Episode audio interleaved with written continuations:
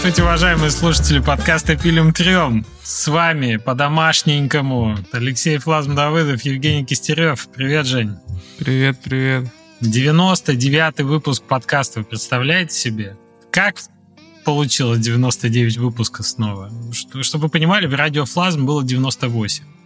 О, это... мы это как э, вышли из клуба 27, да, получается? Типа того, да, мы перемахнули. Тогда сотни, получается, один выпуск. Это же страшное число. Фатализм.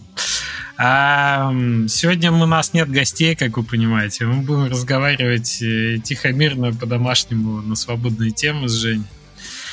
Да, а, Женя, где ты расположен? Почему у тебя опять новый фон? Ты меняешь их в зуме или что?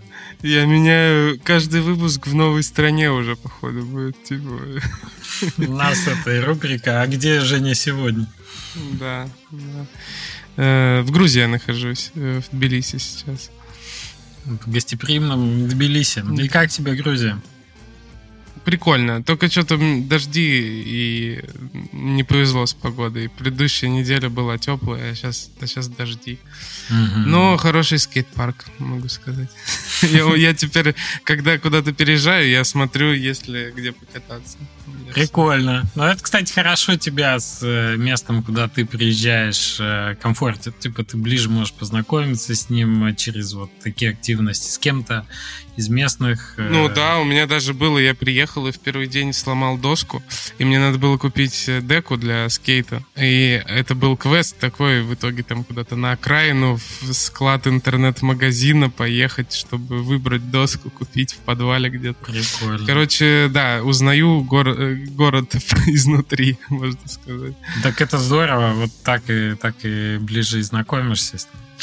А, так, давай для начала расскажем про наших партнеров-спонсоров. Давай. Так, а я начинаю. Да, Вырежем потом. Не, не будем ничего вырезать. Ладно. Default — это кроссплатформенный движок для разработки консольных ПК, мобильных и HTML5 игр. Используйте большую экосистему плагинов для создания высокопроизводительных игр под всевозможные устройства из единой кодобазы и без установки дополнительных инструментов. Присоединяйтесь к нашему дружному сообществу и попробуйте Defold уже сегодня. Движок бесплатен, а исходный код доступен в GitHub. Ссылочки в описании.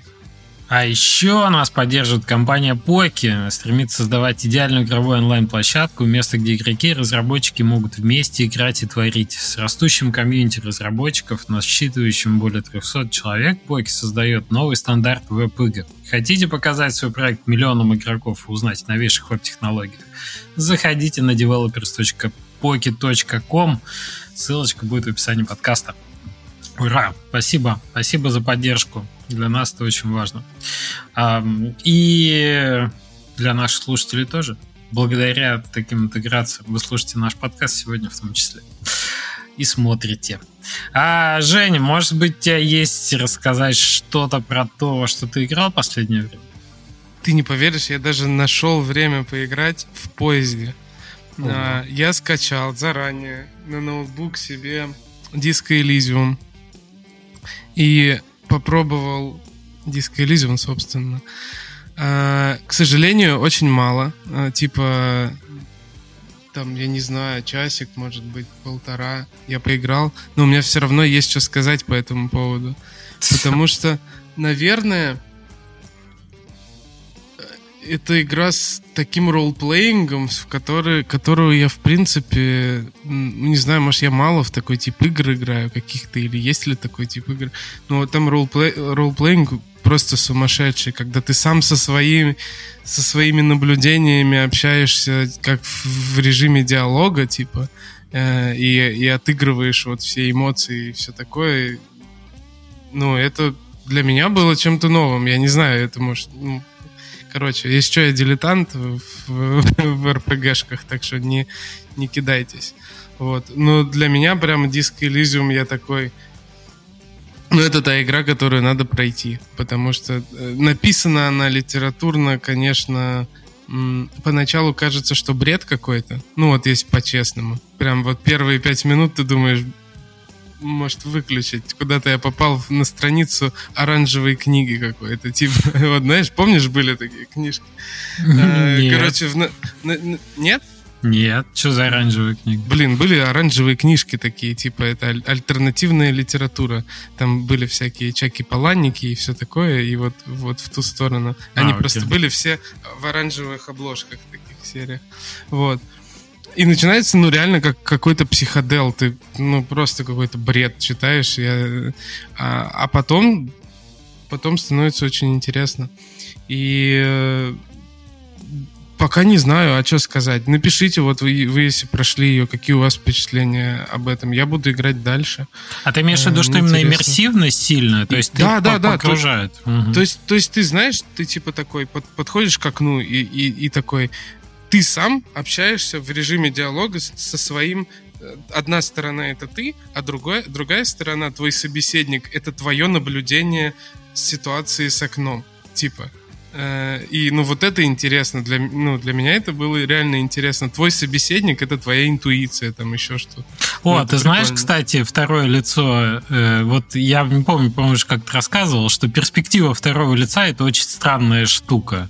Особенно вот такая формулировка, как говоришь, ну вот ты подходишь к окну, и ты что-то делаешь. Вот, вот эта перспектива, она же достаточно естественна для человека, потому что, ну, может быть, это для русского языка естественно, Мгм. может быть, это в целом э, странно, но если ты попробуешь сделать игру от второго лица, это как? Где должна быть камера? И Ну да. я как-то видео смотрел про это. Очень э, похоже на эту перспективу была ситуация, по-моему, какая-то серия м, в драйвере, какой-то уровень, где тебе надо было ехать за машиной, догонять ее на полицейской машине, но ты управлял не той машиной, в которой ты сидел, а той, которая ехала впереди. То есть ты за ней гонишься, Ага, но ты ага. управляешь той, за которой ты гонишься, понимаешь? И вот это вот э, перспектива от второго лица. Это ты, типа вот ты, а, но, но я на тебя смотрю со стороны. Ну вот здесь, здесь похожая такая тема, реально, ну, только в режиме диалога, как, как вот, вот я понял сейчас, реально, ты раскрыл тему немножко. Э, действительно, как, как с собой, со вторым лицом общаешься, со своей, со- с какой-то частью себя. Знаешь, типа там, я вполне допускаю, что там в- будущем может быть там, типа, ты общаешься со своей осознанностью, ты общаешься со своей злостью, там, еще что-то. То есть, ну, у тебя как много сторон внутри личности. Ну, это прикольно. Я не знаю, во что это разовьется, просто интересно. Как говорил э, Станислав Лем, по-моему, его цитата. «Оставшись наедине с собой, присмотрись к обоим». И К тому, кто остался, и к тому, с кем. Вот, в общем, в общем, такое. Ну, к сожалению, сейчас не так много времени поиграть. И вообще у меня устройств, устройств нету особо играть. Типа, Steam Deck я не раздобыл, Switch не купил. Я путешествую с макбуком, и, и как бы мне не... Ну, только вот, типа, со Steam что-то на, на маке играть. Короче, и у меня даже мышки нормальной нету. Вот что надо было покупать в скейт-парках. Это, я не, предусмотрел. Это типа проблема, которую надо решить, как, играть в условиях постоянно на чемоданах, когда. Ну, кстати, Steam Deck тут реально можете решить, потому что мой рассказ будет как раз про Steam Deck, э, во что я играл. Смотри, первое, что я допрошел Plague Tale, а он, ну, как бы не такой маленький, там, в принципе, 13 часов я в сумме наиграл. И... ты все это на Steam Deck прошел, да? Ты... Абсолютно. И у меня даже идеи не было запустить его на компе. Потому что у меня большинство кейсов игровых, они, как бы сказать, они не выделенное место и выделенное время. Вот тебе для телевизора и для компа надо сесть вечером, Мгм. понимаешь, да, чтобы там найти место, на стуле долго сидеть или на кресле. Оно удобное, но на нем сидеть два часа с лишним затекает спина. Ты и, рабо- и работаешь ты днем. Вечером хочешь посидеть на диване, как ни странно. Есть такое, да. Я из-за этого не люблю ПК, ПК-гейминг, потому что ты работаешь за компом, еще играть сидеть. Я люблю на консоли, и поэтому развалился. А вот у меня, кстати, это очень важная штука, что тебе играть на рабочем месте как будто бы сложнее психологически, потому что Да. рабочее же место, ну вот разделение физического пребывания важно. Так вот, я на диване, и представь, например, а, вчера, чтобы ты понимал, у меня был слот игровой. В кафе пока несли еду, я поиграл на Steam Deck. И потом вечером, пока там, например, э, ну вот жена укладывает дочку, должно быть тихо, ну, то есть телек не включишь, или наушники к телеку.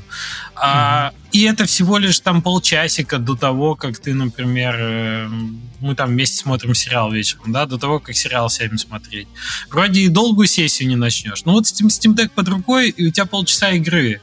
Mm-hmm. А аналогия этому, ну, то есть альтернатива этому был бы Doom скроллинг на телефоне, скорее всего я так рад, что я не дум скроллю, а больше играю сейчас, потому что мне это больше удовольствия доставляет, и я себя более счастливым чувствую. Это вот факту. типа мобильный гейминг, каким он должен быть, потому что э, ну, в игры на телефонах я, я, честно, не играю вообще. У меня на телефоне нет игр, в принципе, потому что ну, как бы в какие-то ПКшные там играть, ну, странно. А то, что только на мобильном, оно я не хочу в это играть. Слушай, То, меня иногда пробивает именно на мобилке поиграть. И вот был, был один из последних этих. Ну вот я смотрел на на то, как делается энергия в играх, э, именно в фриплейных uh-huh. небольших. Меня затянуло на пару дней, но я солидарен с тобой, что мне больше, конечно, нравятся игры более серьезные, типа ПК-консоли. Вот. И Steam Deck знаешь, во что я начал играть после Plague Tale? В God of War. Наконец-то Ого. я, который 18 У тебя Steam Deck э, как будто больше консольный гейминг какой-то для тебя открыл. Это удобно. Steam Deck вроде позиционируется как штука с мышкой, типа вот под большими пальцами чувствительные. Ой, я вот никогда не верил, типа, что ты, что ты будешь там в цивилизацию играть на Steam Deck, типа того. Я попробовал поиграть в господи, Song of Conquest, вот это, типа, героев новых пиксельных, да, которые uh-huh. недавно вышли. В целом играть можно, но бесит страшно. Вот. И я не знаю, мне как будто бы здесь нужна мышка. Может, я привыкну когда-нибудь. Но пока что для меня Steam Deck это как раз те консольные игры, в которые ты играешь на геймпаде. Но сидеть с геймпадом рядом с компом это супер тупо. Я не знаю, как для тебя, но для меня это супер тупо. Вот еще подключить его проводом еще, не беспроводной, а вот это вот тогда вообще идеально убивающий консольный гейминг setup. А так я играю, представь, в кафе, в эксклюзив некогда Sony, типа от Санта-Моники игру, да, в handheld в этом почти на полном. Там, я уверен, графика лучше на Steam Deck, чем была на PlayStation 4, потому mm-hmm. что она там на этих со всех в нативном разрешении идет, на средних настройках графики. И я понимаю, что это такой странный кейс, и, и это игра, до которой я по-другому добраться не мог. А, сколько она батарею держит? А, не так много. То есть, если у нее взлетели вентиляторы, что она пошла ну, на повышенных этих уже по графике, я думаю, она часа два, наверное, может меньше. Mm, ну, для таких коротких сессий как раз оно и, наверное, нормально. Слушай, но... Хотелось бы больше, конечно, если честно. А, а Nintendo Switch сколько держит? Ну, побольше, может быть. Может, часа 4. Ну, тоже зависит, наверное, от игры. Но там все-таки не такое бы, ну, железо требовательно, поэтому и батарея лучше.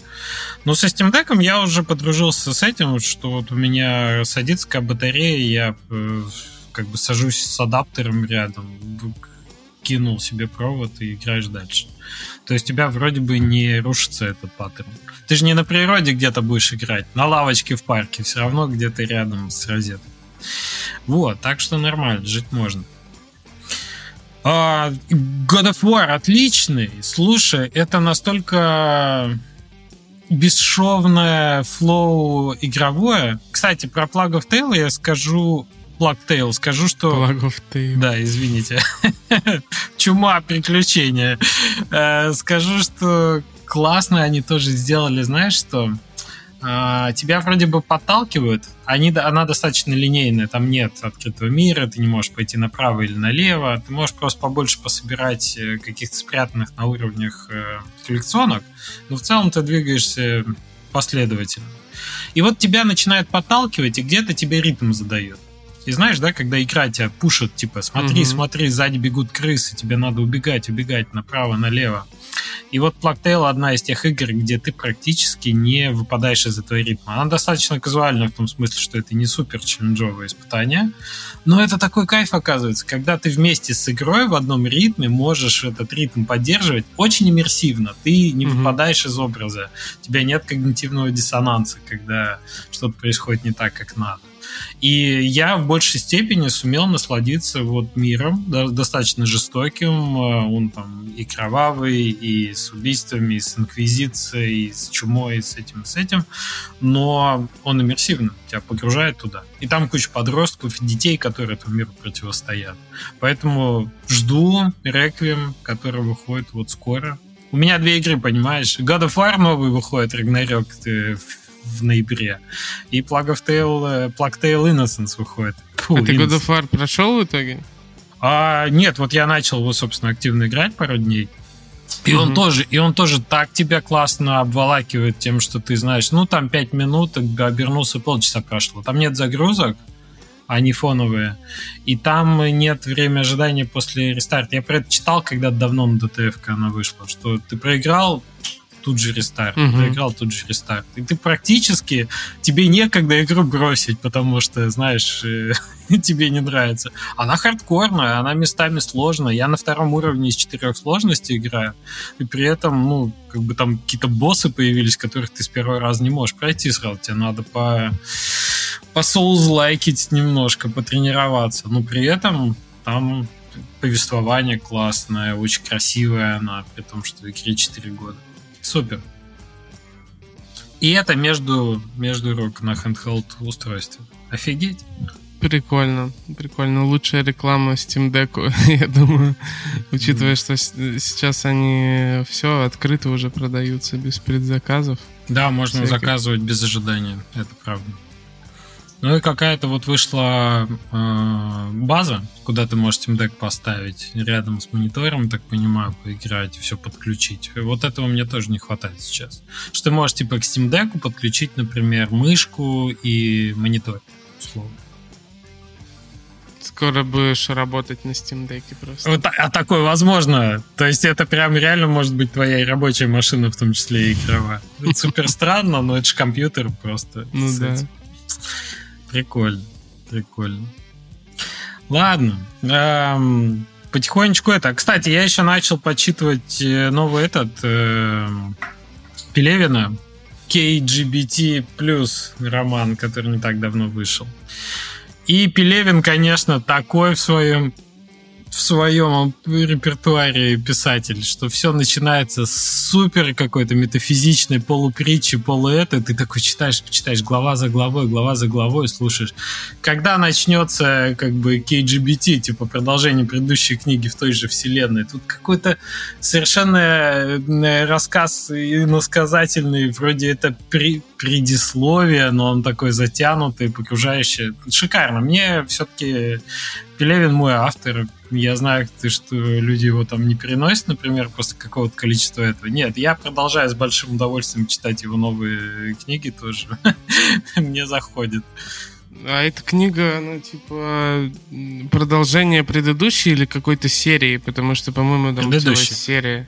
Предыдущий. Mm-hmm. Там же была такая... Э, и у него есть э, иносказательное, это будущее. На территории России доброе государство, такая страна. Mm-hmm. Весь мир уже давно в, перешагнул, типа, э, загрязнение, и сейчас зеленый. И половина людей находится не просто, как их называют... Э, как же их называют? Господи ну, у него все смешно, конечно, это все. Вот. Э, а они в банке. Типа мозг находится где-то в хранилище, подключен к компьютерной системе и продолжает жить. Ну, именно мозг физически, а тела нет уже. И в этот момент человек уходит вот в банку, что называется, и продолжает функционировать оттуда. То есть все мировое правительство, все там олигархи, все эти, они обрели бессмертие вот в таком виде. И вот это мир, где есть, значит, люди, которые стремятся в эту банку попасть, люди, которые в этой банке функционируют. А, вот такой трансгуманизм с точки зрения Кстати, главная корпорация, которая все это сделала и придумала и сейчас правит всем миром, Transhumanism Incorporated.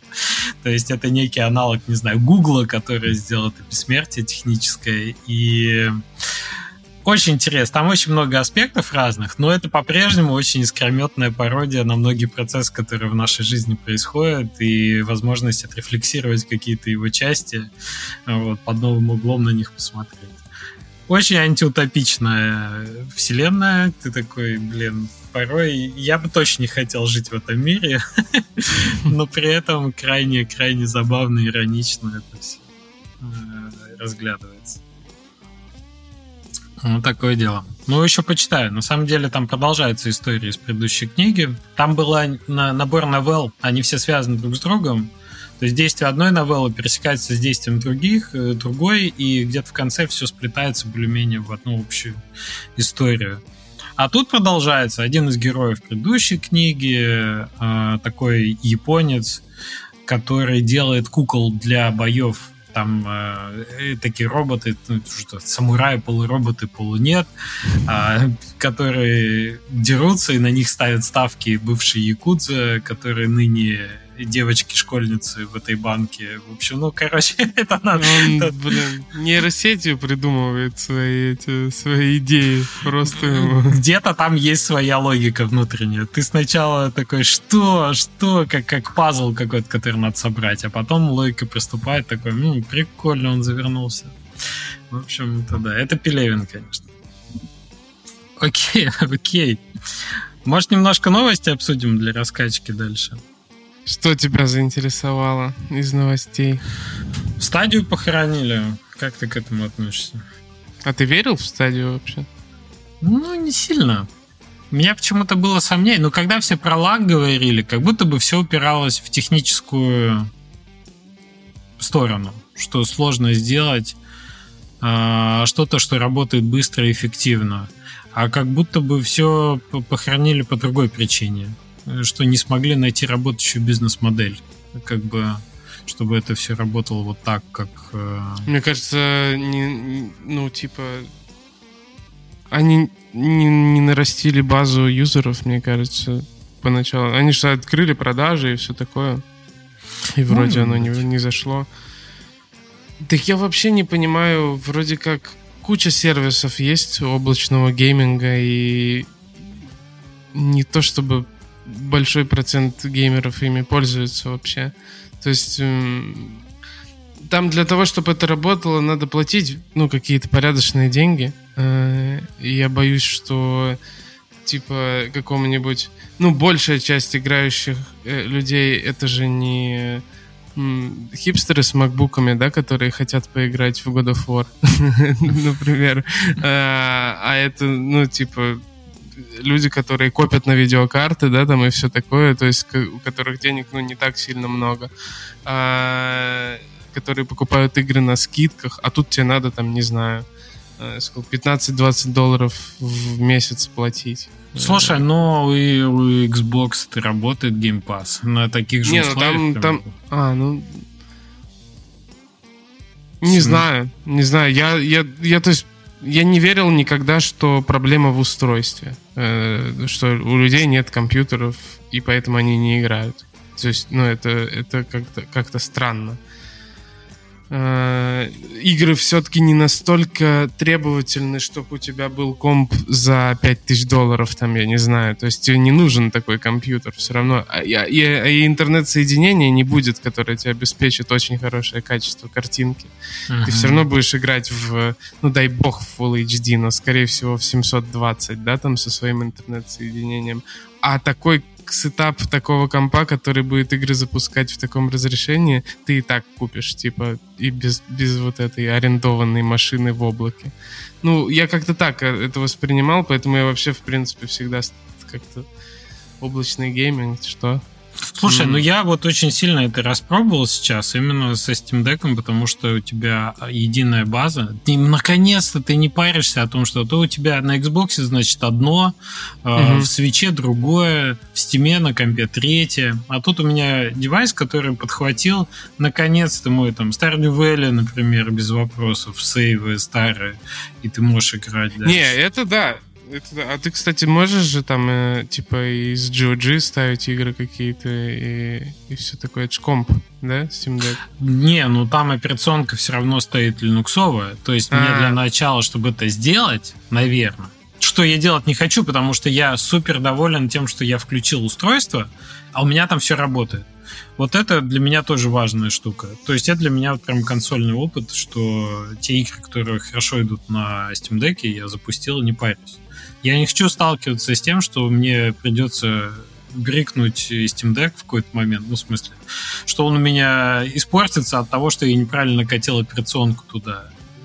Ну вот смотри, э, было бы для тебя интересно, например, играть на устройстве, похожем на Steam Deck, но которое садится в 10 раз э, медленнее, да? Ну, в 5 раз, окей, за 10 часов.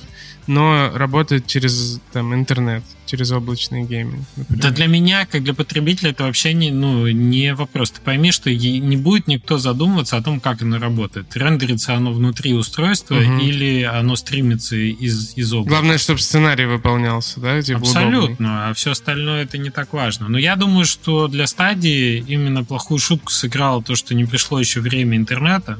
Все-таки инфраструктура не готова была. Не развернулась еще группировка Старлинка, так сказать, с 5G интернетом по всей планете, чтобы ты спокойно мог в любом месте высокоположную, как бы высокоскоростной интернет получать. Все-таки Wi-Fi сети далеки от совершенства. Слушай, а это будет, типа, ну, на какое-то время это же откатит эту вообще историю, да, с облачным геймингом, скорее всего. Конечно, то есть, то есть, типа, все, все, все инвесторы сейчас будут, даже если придет время, там, через три года для этого, все скажут, блин, ну фиг знает, стадия, вот пытался Google и не смог. Да, да, да, да, Ну, да, есть такая Может, не надо, парни. Есть такая беда. И я думаю, что реально это сможет только Microsoft переломить, когда у него будет база, когда у него будут игры подписочные, понятная система, за что ты плачешь, и они возьмут этот, например, свой... а, уже же сейчас можно в Xbox играть, да, на телефоне. Насколько я знаю, ни разу не пробовал, но вроде можно. В свою библиотеку или в геймпасовские игры ты можешь типа, запустить приложуху на телефоне, подключить туда геймпад и поиграть, и порубиться. Вот я хотел это попробовать, но, видишь, Steam Deck опередил. А, я думаю, что они смогут, по, по крайней мере, всю эту базу игроков конвертировать в что-то такое облачное за больше денег. Ну, короче, я не сильно расстроен, потому что по факту я, наверное, редко нахожусь в местах, где такое, типа, не дома, я нахожусь где-то в каком-то месте, и у меня настолько крутой интернет, что я могу играть вот, типа, через, через него. С каким-то откликом, там, не знаю, меньше... Ну, короче, типа, чтобы был отклик, да, понятный. Э, в скилловые игры, все такое. Прочитал в Твиттере, знаешь, что чуваки написали, что мы потратили 4 месяца на то, чтобы заставить нашу игру работать на Стадии. Наконец-то получили билд, который работает, отгрузили. На следующий день из новостей прочитали, что Стадию убили в Гугле. Блин, супер. Вот уж не повезло, так не повезло. Блин, ну, может, они это по контракту со стадией работали или сами?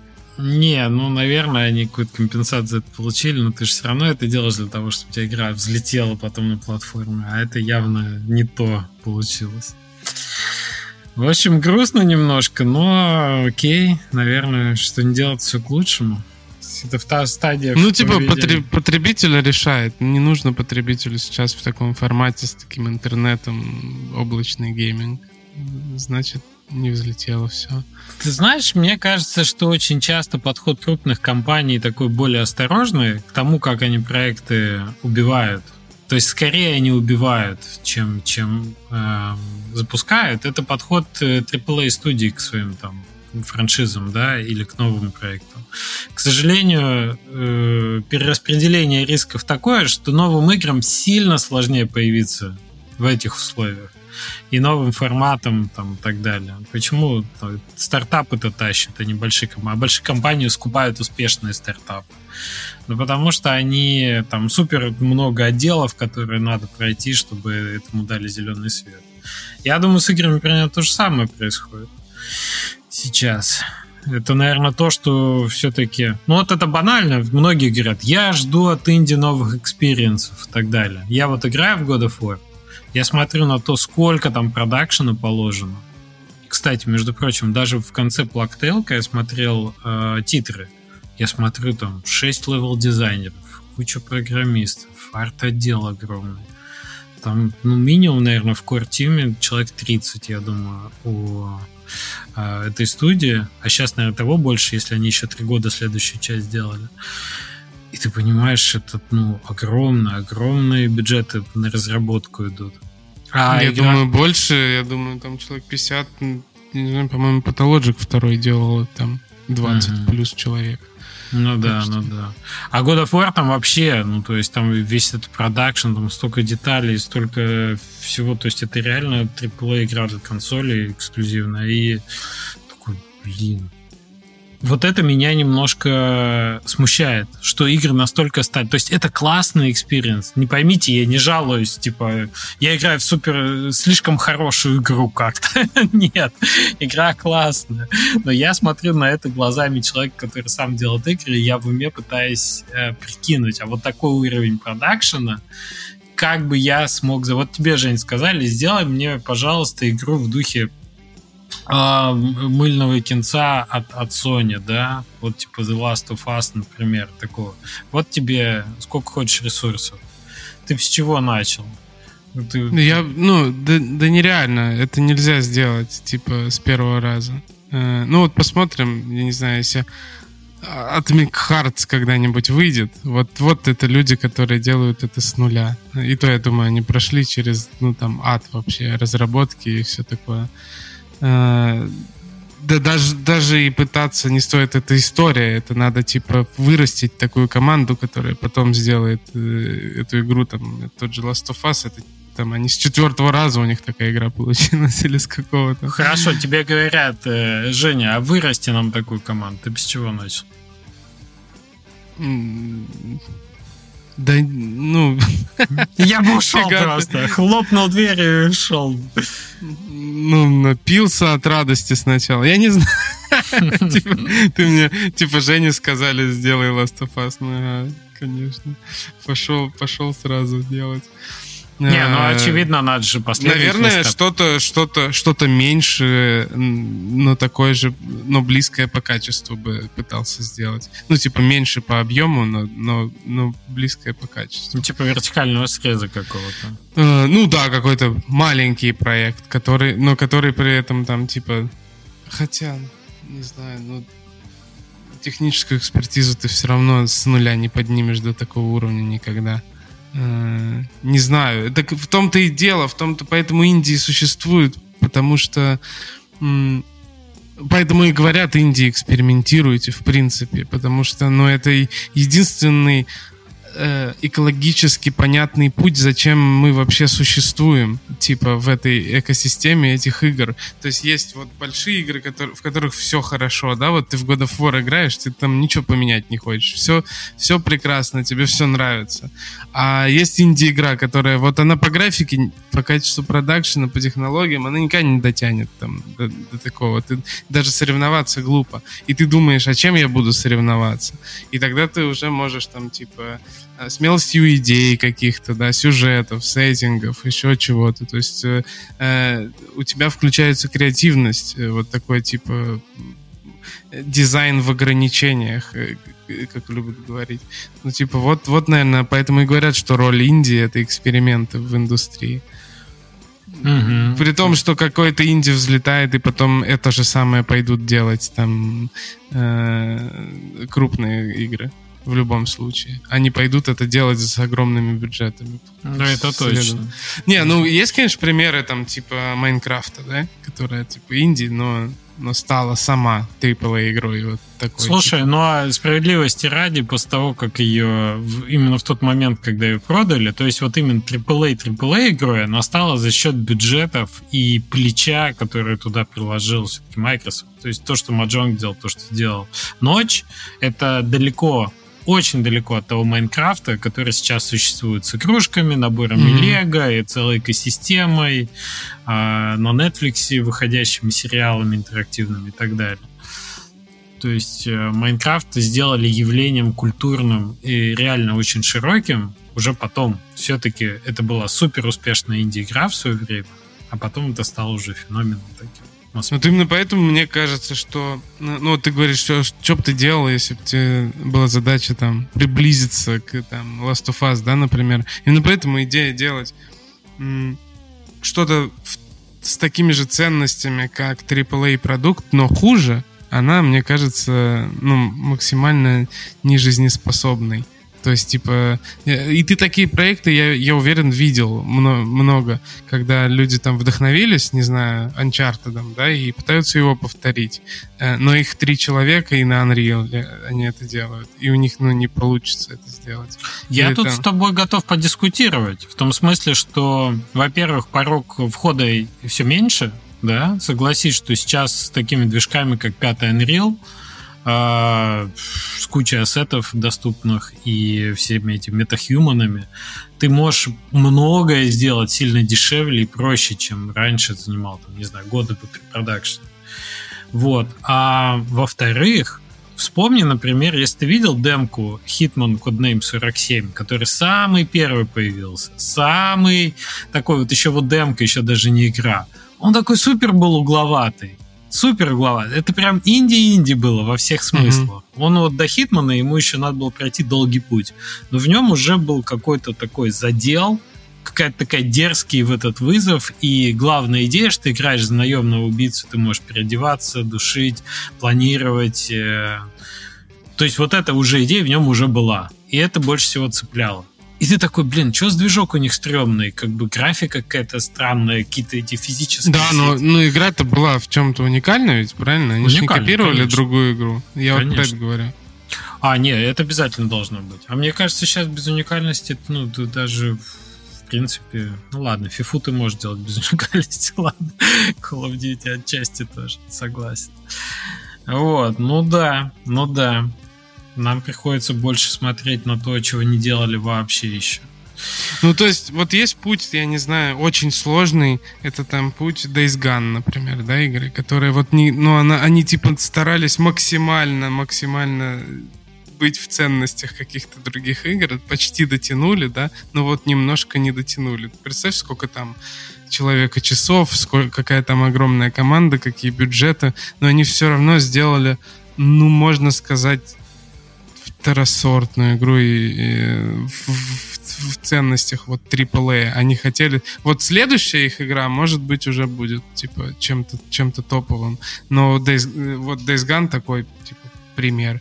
А, мне кажется, в этом смысле комфортнее себя чувствуют как раз AA э, игры. То, что да. вот Blacktail, там а, про этот, как его, про вампира, вампир он так и называлась, э, игра. Вот вот такие какие-то угу. игрушки, мне кажется, они вот более крепко стоят на ногах. Абсолютно. Ну, потому что у них и бюджеты, знаешь. Э, ну, то есть, э, история успеха Вальхейма, про который так много говорили. Я, кстати, запустил его тоже, посмотрел, поиграл. Не очень удобно с Steam Deck играть с Вальхейм. Но графика у него, она как раз такая, она э, как бы прекрасно безобразная ты понимаешь сразу, что не в этой графике дело, и, наверное, в другую сторону надо смотреть. Ну, за это так удешевляет разработку, что ты понимаешь, да, в этом однозначно есть. Бывает, это, знаешь, называется графика без претензий. То есть ты сразу видишь, что люди и не пытались э, да. сделать какой То есть, типа, они на что-то другое упор сделали. На сюжет, на геймдизайн, там, на мультиплеер, на что-то другое. Но графику, ну, просто она, ну, есть. Все, отстаньте. Да, согласен, согласен. И в этом тоже есть своя какая-то честность. Ну, то есть мы уже пост-мета э, находимся в времени, когда ты такой, окей, я видел самую разную графику и суперсимпатичную, и, и такую, для меня это уже не определяет. Я за experience ом пришел, да, поэтому пусть графика будет такая, покажите, что у вас там дальше. Это нормальный подход. Да. А, просто, ну, там условно AAA не может сделать такую игру, как Road Legacy, например. Знаешь такую игрушку? Где Нет. ты умираешь, приобретаешь болезни какие-то и с ними играешь дальше. Ну, представь себе AAA такую игру. Ну, никто не вложит огромные деньги в такую идею странную, типа. А вот в формате Индии оно, типа, может существовать. Или там, ну, никто не вложит э, кучу денег в Papers, Please, да, там, ну, с офигенной графикой. Ну, представь, кинематографичная графика, ты играешь в Papers, Please. Зачем? Ну, типа, она и так прекрасна. Вот. Э, вот, вот такую роль э, инди занимает, ну, типа, отлично в, этом, в этой экосистеме, э, по-моему. Ну да, все эти джемовые подходы, когда ты Вообще там нет графики. Там исключительно эксперимент, да. А что если? Ну, что если скрестить вот это и вот это? Ну, что если ты будешь смотреть документы и ставить штампики, и в этом вся игра? Вот. Это, конечно... Сбоку, сбоку всего этого стоит Nintendo, которая делает игры с инди-графикой, по сути. Слушай, ну не скажи, Luigi's, Luigi's Mansion 3 это AAA графика. А как это на свече работает, вообще непонятно. Зельда Breath of the Wild пресловутые, о котором постоянно говорю, да, и то, что они перезапускают на свече, они Зельду новую в 23 году планируют релизить.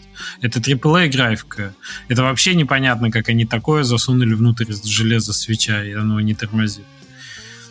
Вот, так что не соглашусь, слушай, у них много прям классной, качественной картинки в их играх. Ну, 60 евро за одну и ту же игру платить раз за разом, конечно, очень Но они делают... Не, ну я про то, что они, типа, да, очень классно они это делают, но они все равно делают это, ну, в стилизацию.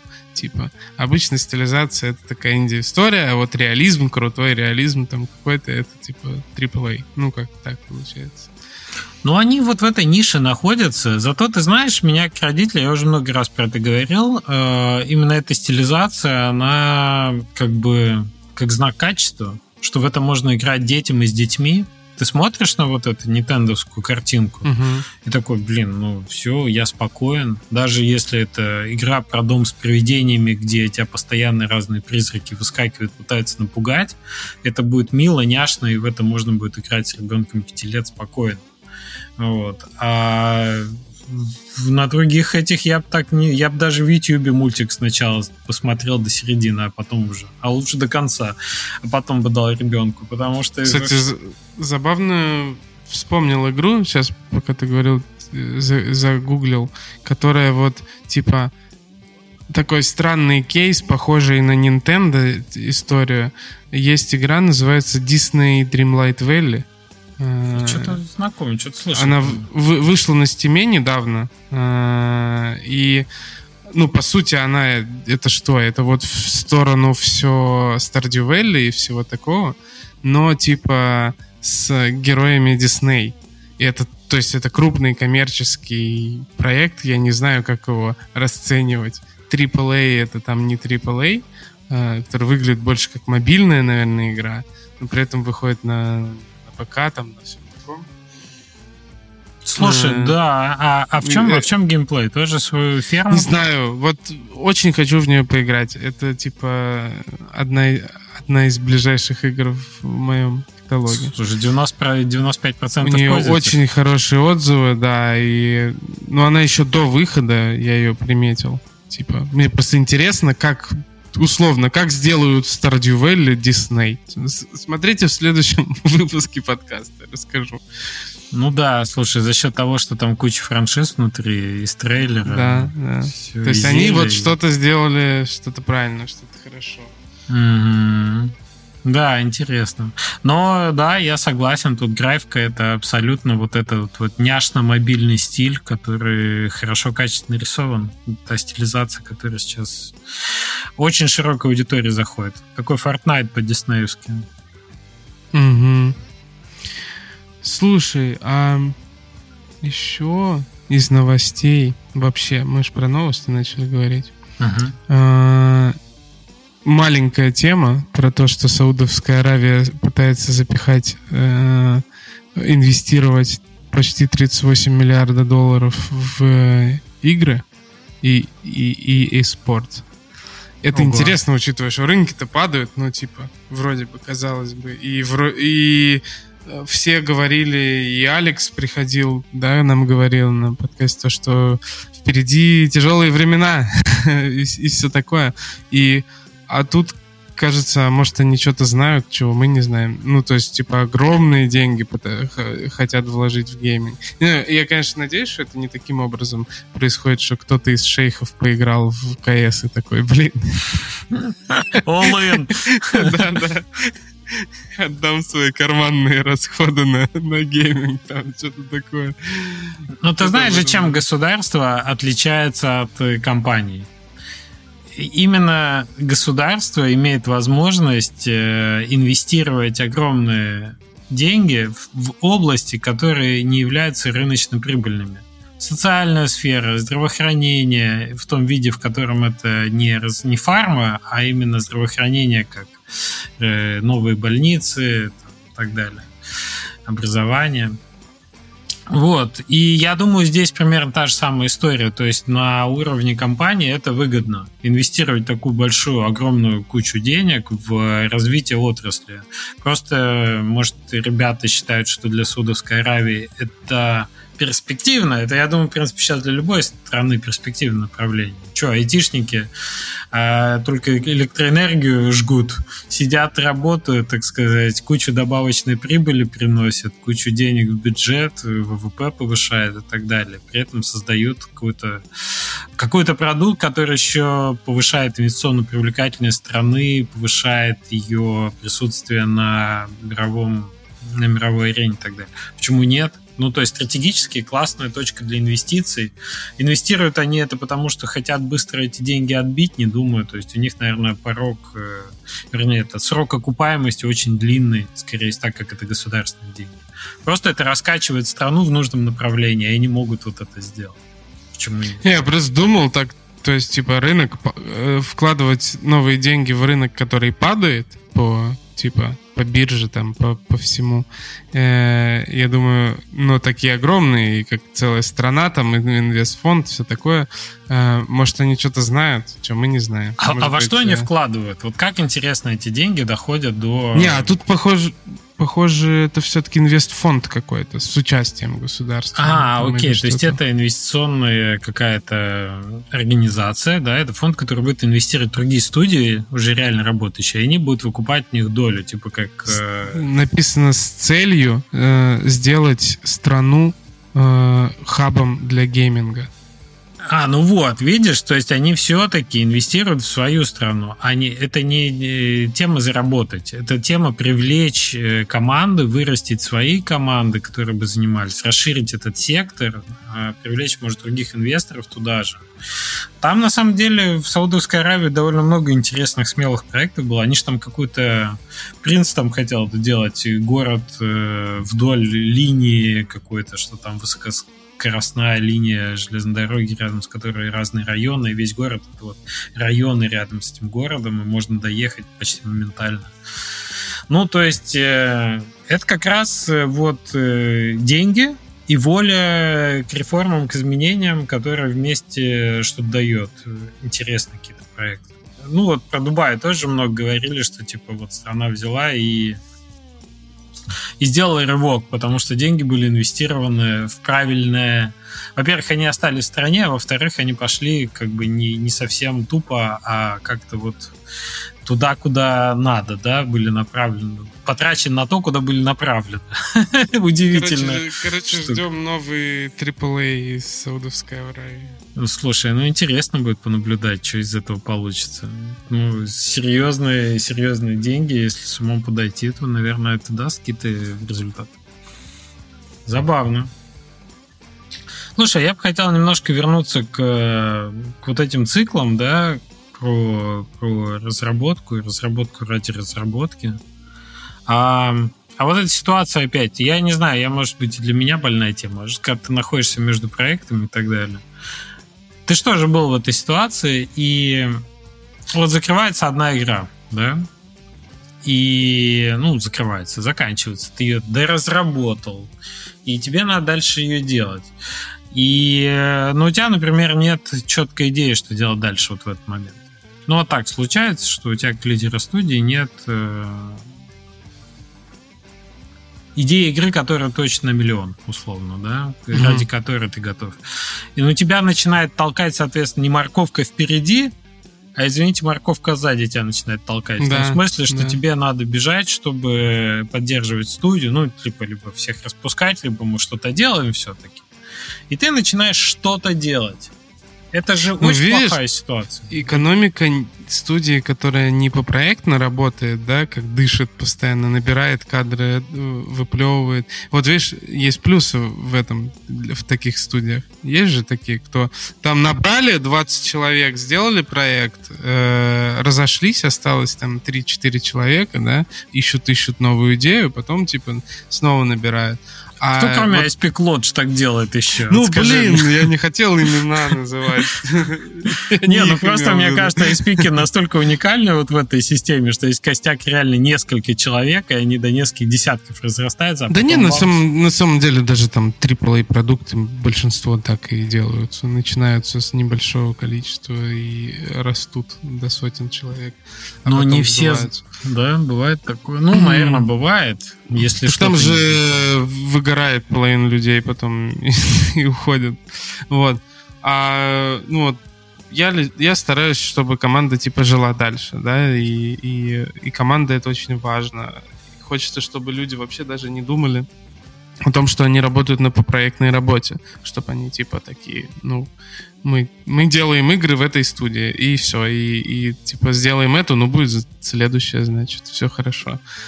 Обеспечить это, как ты говоришь, блин, трудно, потому что, ну, по сути, э, ты себя в ловушку такую и замыкаешь, то, что ты как только закончил один продукт, ты должен начинать другой, или уже иметь начатый другой.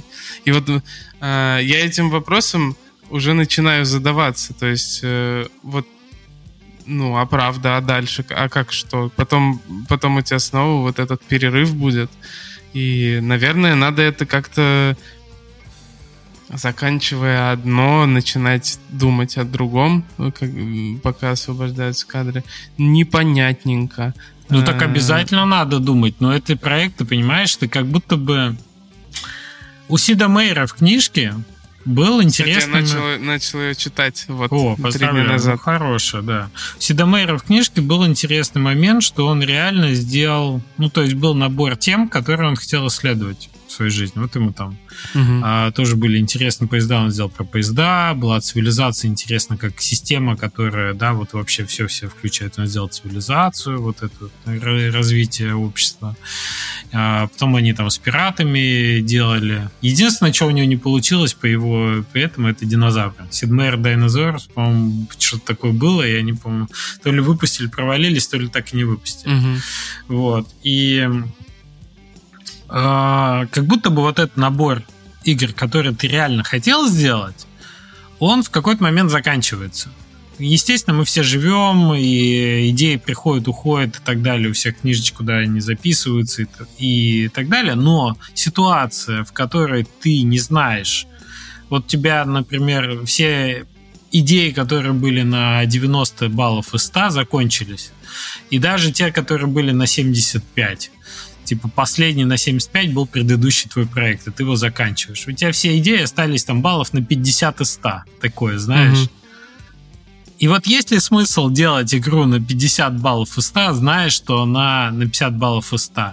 И как с этой ситуацией бороться? У Сида Мейера, знаешь, что, между прочим, разные цивилизации делали разные дизайнеры. То есть он свою сделал цивилизацию, угу. а потом в Microprose, э, а потом, э, собственно, господи, как же студия-то, которую он уже отдельно, которая сейчас цивилизации все делает? А, неважно. Короче, там уже приходили новые дизайнеры. Один делал четвертую, второй пятую цивилизацию. Ну, это, кстати, один из путей довольно хороших, мне кажется, что э, всегда есть э, где-то на стороне люди, новые дизайнеры со своими идеями угу. классными.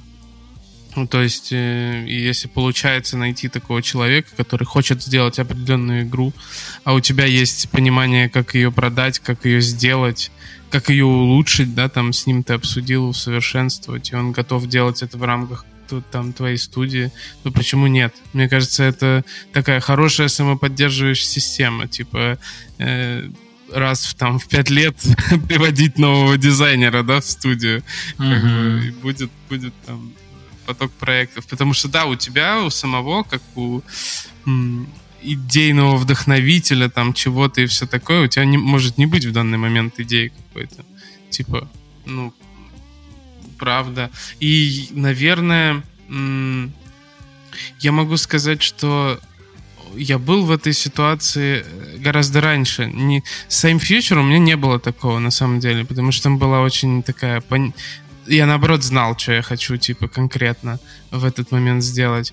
А вот с Black Mist и как вообще начиналась эта история, оно как раз было, ну, похожим образом. Там, наверное, не стоило это начинать еще тогда. То есть ну, она была идея там на семерочку из десяти, наверное, вот как-то так. Но просто экономика так строится, что надо делать продукт за продуктом. И наверное, стоило там, типа, еще подумать перед, тем, как, перед тем, как это начинать. Учитывая, что и команды тогда не было большой. И, в принципе, можно было даже и не растить команду такую большую, сделать, и сделать что-то поменьше. Сейчас уже ни о чем не жалею, потому что большая команда это тоже интересно. Ну вот, но... А когда у тебя 10 человек, ну, ты не, ты не можешь, типа, просто не сидеть делать. и ждать. Конечно, да, это потому уже что, очень ну, дорого. Burn rate у тебя все равно существует, и ты что-то, что-то должен делать. Кстати, mm. ты знаешь, когда есть еще большая команда, у тебя ведь есть возможность собрать э, вот эту страсть к какой-то идее, даже не откуда-то изнутри, снаружи, а прямо изнутри команды. То есть это то, что сделали Эйдос перед тем, как они сделали первого вора, Фиф. Угу. Это я в ноуклипе где-то смотрел про это, что это известная история, что они сказали, так, чуваки, нам типа надо что-то делать дальше, мы не знаем, что делать, а давайте каждый принесет э, свою презентацию своего проекта, который бы он хотел сделать. Угу. И мы все, и все на все вместе посмотрим. Это тоже классно. Ну, это, кстати, да, это Наверное, это офигенная идея, ну, если по-честному, да, то есть походи, просто спросить, спросить у людей, мы же нанимаем креативных, интересных людей, там, типа, может, у художников есть какая-то идея, какой-то мир они давно вынашивали и хотят создать, такое бывает, э, и, может быть, у геймдизайнера какая-то классная идея есть, а он не говорил, потому что, ну, реализует твои идеи, например. Ну, типа, не раньше ж так дела не обстояли в студии. Ну да, да, да, да. То есть... А что ты не говорил? А меня не спрашивал никто, да. Ну, поэтому, наверное, рекомендуют устраивать геймджемы внутри студиях. У нас это не прижилось вообще. Мы, мы попытались один раз, э, но, короче, не для нас это была история. Нам не понравилось. Мы, мы там чуть не перессорились все. Что там делать? Мы как-то больше, больше... Ну... Уж лучше в Джейкбокс будем играть, да? Ну да, да. То есть, ну, как- как-то реально мы это вспоминаем уже со, со смехом и иронией. Такой, что, гейм по геймджемам? Нет, спасибо. вот. А так, ну, рекомендуют вот поэтому, наверное, геймджемы, потому что у тебя в процессе типа появляются какие-то новые штуки. У вас вы устраивали геймджемы вообще у себя внутри? Мы когда-то делали прототипы, и именно вот типа на тему джема. Но мне кажется, это было еще во флеш времена. И по большому счету, там вот текущим коллективом Plasma Interactive нет, мы не делали джем. И я вот сейчас думаю, почему у нас как не возникала такая что потребность, что ли. А, да, и, и есть такая тема с э, возникновением идей, что идея это действительно может прийти откуда угодно. И если у тебя есть э, как будто бы механизм общения на эту тему внутри команды, типа ты периодически какое-то время или вот, знаешь, где-то в районе середины проекта текущего ты можешь себе позволить э, плавно подумать о том, что будет дальше, или ближе к концу, да, когда какие-то высвобождаются уже первые креативные силы, и они не... А, а это людям на самом деле интересно и в студии. Вот у, у меня такие просто там, не знаю, разговоры во второй половине разработки игры, вот там I'm Future, у меня по, э, начали появляться, люди, люди уже сами приходят и такие, а, а вот мы делали раньше такие, такие такие продукты, да, то есть, типа, Монтрегор это непонятная студия с точки зрения продуктов. Там, блин, каждая игра вообще разная. У нас нет не сказать, что за профиль. И, и вот, типа, а сейчас мы делаем вот такую, I'm Future. А, а до этого хоррор был какой-то. А что мы дальше будем делать? Какие вообще идеи, типа? И вот э, приходят действительно люди и задают такие вопросы уже сами. Что и, ты отвечаешь? ну, я какой-то общий трек, э, да, типа, что, ну, надо, чтобы студия приобретала какой-то профиль, вот в эту сторону мы двигаемся, сейчас нравится, и, наверное, вот туда-туда мы могли бы развиваться, вот примерно. Но там, типа, идеи готовые, да, вот чтобы, чтобы, типа, взять весь опыт там I'm Future и переложить на другую яркую идею, еще более яркую, да, супер крутую, э, ну, на тот момент у меня не было, да, что ответить. Я просто я знал, в какую сторону только двигаться, там, примерно. Вот.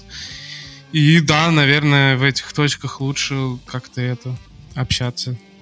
Э, вот ты говоришь, и я для себя думаю, наверное, больше об этом надо задумываться, mm-hmm. типа, в процессе.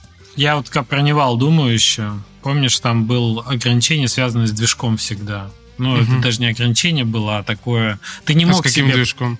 Ну вот они, например, сделали проклятую землю в свое время, и на этом движке сделали демиурги потом.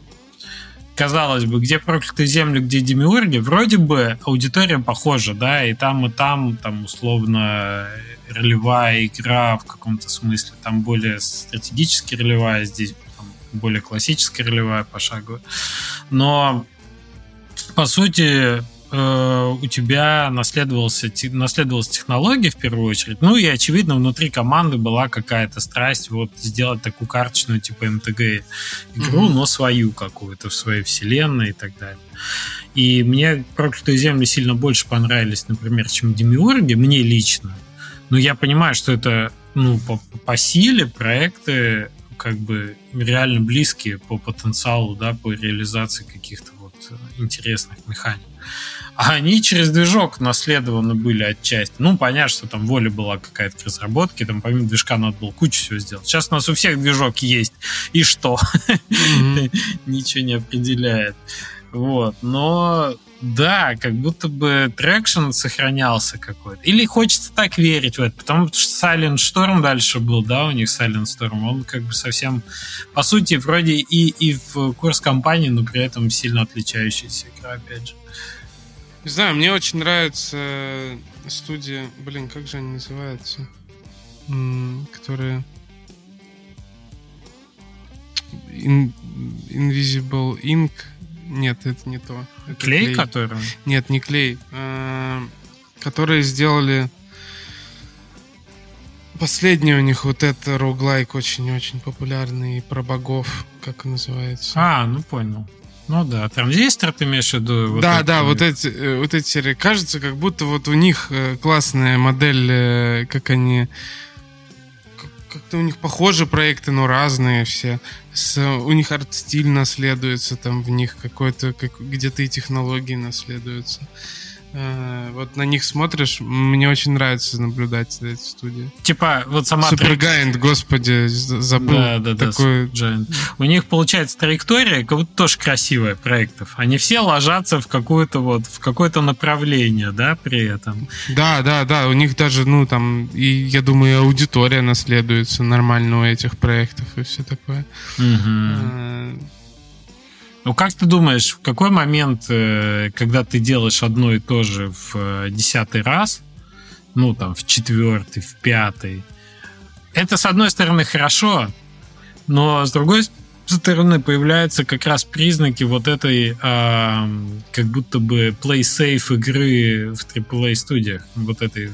Ой, кстати, э, другой пример студии, которые сделали Crimson Land. Посмотрите uh-huh. их портфолио на стиме что они делают. Они до сих пор делают то же самое. Что? Каждый...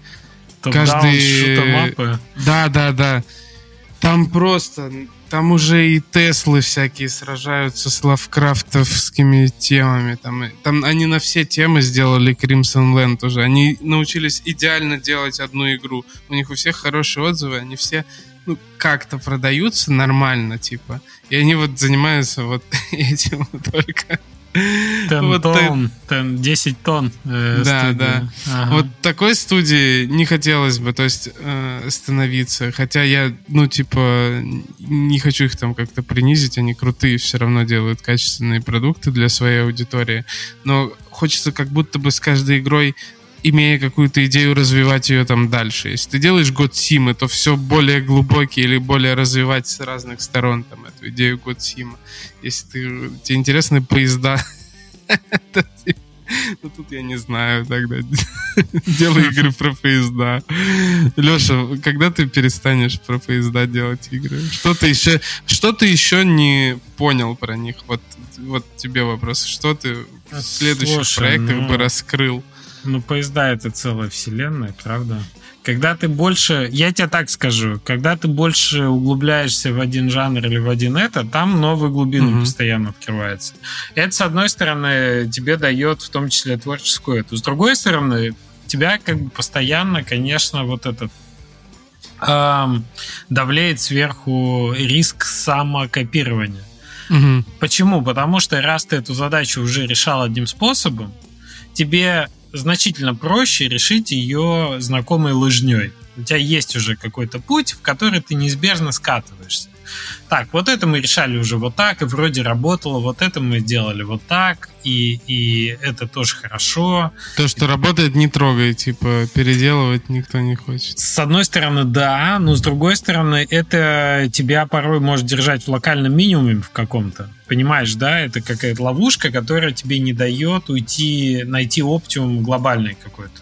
То есть ты угу. где-то вроде нашел ямку и в ней остался, а при этом где-то рядом есть ниша значительно более удачная, более глубокая, но ты до нее не можешь добраться, потому что в заложниках уже готовые решения находишься.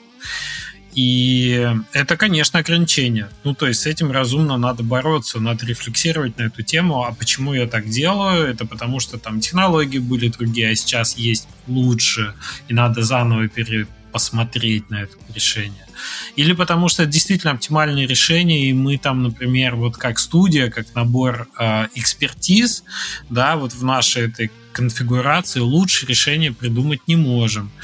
Тогда, может быть, студию расширить, добавить экспертизы, если она есть. А может быть, это и правда лучшее решение, и не надо здесь ресурсов тратить. И вот это оставить неизменным, а копать где-то в другом направлении.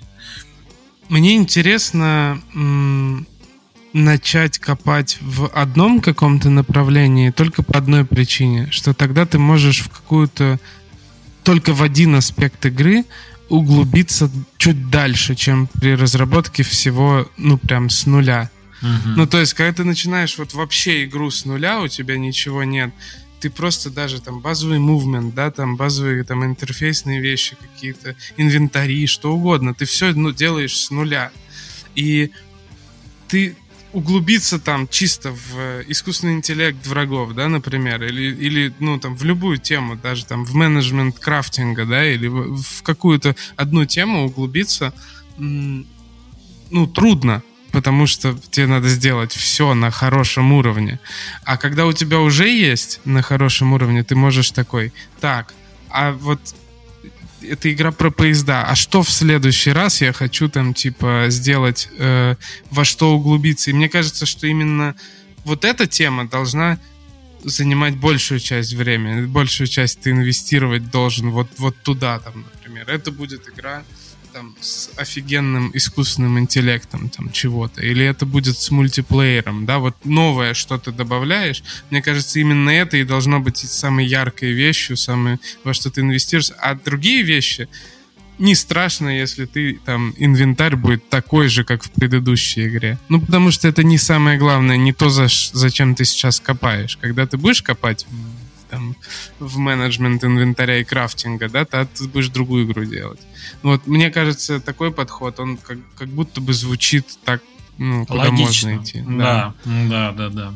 Я с тобой согласен полностью. Когда ты стоишь на какой-то ступеньке э, уже в одном направлении, то вполне логично делать по этой лестнице еще несколько шажочков. То есть грустно, когда ты остаешься на той же лестнице, на той же ступеньке, правда, и пытаешься mm-hmm. это продать как вторую часть. А, это все чувствуют. Игроки, команда, которая делает, например, то же самое, да, и, и ничего нового не изобретает. Грустно, когда ты две ступеньки прошел по одной лестнице, спрыгнул оттуда и пошел карабкаться на другую. Потому что в какой-то момент ты понимаешь, что, блин, ну, наверное, чему-то я там научился, но по сути я там все бросил и начал заново в новом копать направлении. Да, но это вот как э, то, то, то, почему мне не нравится, что мы долгое время делали разные проекты, потому что, ну, по факту, да, ты где-то базовую экспертизу получаешь на первом продукте и идешь на, вообще в другую сторону, э, типа того. Они, оно между собой, конечно, соотносится все равно, ты получаешь опыт. Но, казалось бы, оставаться в одном жанре, в одной аудитории там и все такое было бы, наверное, эффективнее. Я даже скажу, что иногда с точки зрения команды это не очевидный момент. Но мне так кажется, что с точки зрения команды иногда это тоже плюс вот это тот запрос, который, наверное, возникал у твоих ребят, которые к тебе приходили и говорили, а, а что мы как студия? Потому что в голове это тоже здорово понимать, а что мы как студия. То есть мы студия чего, какое направление мы делаем. Это тоже прикольно, когда вот это направление есть и всем понятно. Угу. Ты можешь сказать, что мы студия экспериментаторов, мы каждый раз делаем что-то новое. Это тоже может быть Это понятно. тоже ценности, но должны быть... Ну, это вот, видишь, разговор о более там дол- долгосрочном каком-то планировании. Не когда ты там на два года, а там на пять лет, на семь лет, да, планируешь, когда ты такой, типа, а что вот какие ценности у нашей студии, типа, что мы будем дальше? Что-то кардинально новое делать или развивать вот это? И там с точки зрения технологий, будем ли мы вот, типа, вот эту технологию там искусственного интеллекта мы сейчас закладываем в проект, а будем ли мы ее использовать на следующем проекте? Сможем ли мы ее еще развить? Потому что у нас куча идей, например, есть, но мы все не можем засунуть в этот проект. Mm-hmm. Типа вот такие вопросы появляются. Да, да. И это, кстати, интересно, потому что стратегически здорово мыслить как раз э, долгими арками. Это как про китайцев, да? Что типа, э, как же там в конфуцианстве это было? Посади, хочешь, типа, мыслишь на год, что-то посади растение, мыслишь там десятилетиями посади дерево, мыслишь там типа столетиями займись воспитанием детей, такое типа. То есть то, в китайской культуре это нормально долгими рамками. Рубрика мудрости от Конфуция. В общем, э, если ты действительно типа твоя студия собирается не, не один следующий проект сделать и после этого опять судорожно бегать, а ты типа закладываешь какую-то траекторию заранее, хорошо бы, да, прикидывать, куда дальше пойдет это дело. Блин, у тебя же был подкаст с кефирчиком, где ты карточки по геймдизайну вытаскивал. Да, хочешь, достану еще одну. Не, давай, давай это как с цитатами Конфуция теперь каждый выпуск. Просто типа мудрость дня, мудрость недели. Э, Геймдев печеньки, как бы раскрыл, почитай. Да, может быть. Ну, я думаю, у нас уже тайминг прекрасно на этот выпуск. Э, можем уже и на этом заканчивать. Но... Вот видишь, когда мы не обещаем, что подкаст выйдет э, мы выходим. скоро, мы выходим. Поэтому вообще не обещаем вам, что будет сотый выпуск. Кстати, с сотым выпуском, да, что-то обещать сложно. А, ну что, нам зато мы можем сказать спасибо Леше Нечаеву за то, что помогает нам сводить звук. Сказать спасибо Ване Василенко за то, что добавляет классные э, видео вставки на наши обсуждаемые игры. И эм, что, позвать вас э, на наш YouTube-канал, оставлять комментарии, наш телеграм-канал. Э, Женя, ты давно не оставлял никаких этих, между прочим, тизеров. Вот да как-то они не активные какие-то. Вот сейчас начну. Вот на этот выпуск будет максимально запутанный тизер, походу. Я не, что... я не представляю, какой там может быть тизер и как его вообще можно угадать. Да. Ну, про чем мы только про Саудовскую Аравию разве что. Да, надо возвращать, возвращать традиции, потому что ты со своим чаем продолжаешь, а С тизерами. Что-то заглохло. Слушай, ну чай это, это, это любовь на всю жизнь. Ты уже, тебе надо какой-нибудь подарить справочник э, сортов чая, чтобы ты каждый раз... Ты уже, наверное, как ты их выдумываешь? Я их пью. Ну, то есть это а, просто... ты пьешь? Ну, то есть я разные чаи пью, поэтому я рекомендую то, что пил. Я пошутил в чате когда-то, что ты их все пьешь, реально. Ну, а что думаешь, я это, хожу по интернет-магазинам сорты, сорта чая смотрю? Не знаю. Я пью разный чай и разный рекомендую. Это моя маленькая рубрика чайная, так сказать, в анонсах подкаст выписать. Так что да, ребята, Чайные традиции, чай. конфуцианство с Алексеем. Скоро вот все, сотый выпуск, потом пере, переходите в, это, в, в другой подкаст. Дочитываем Пелевина, переходим в банку. Да. Все, ребят, спасибо большое, что с нами были сегодня. Мы вот прекрасно пообщались с Женей без гостей. Нам стоит такие форматы чаще делать. Напишите, как вам понравилось, не понравилось. А мы не обещаем, что вернемся через неделю. Да, вы побольше там что-нибудь активности пишите, что вам жалко, что ли? Дослушал до конца, напиши что-нибудь скажи. Молодцы, парни. А то мы уж и не знаем, делать ли вам подкаст или нет. Делать ли сотый выпуск или не делать. Да, да. Все, ребят, все хорошо. Пока-пока, счастливо.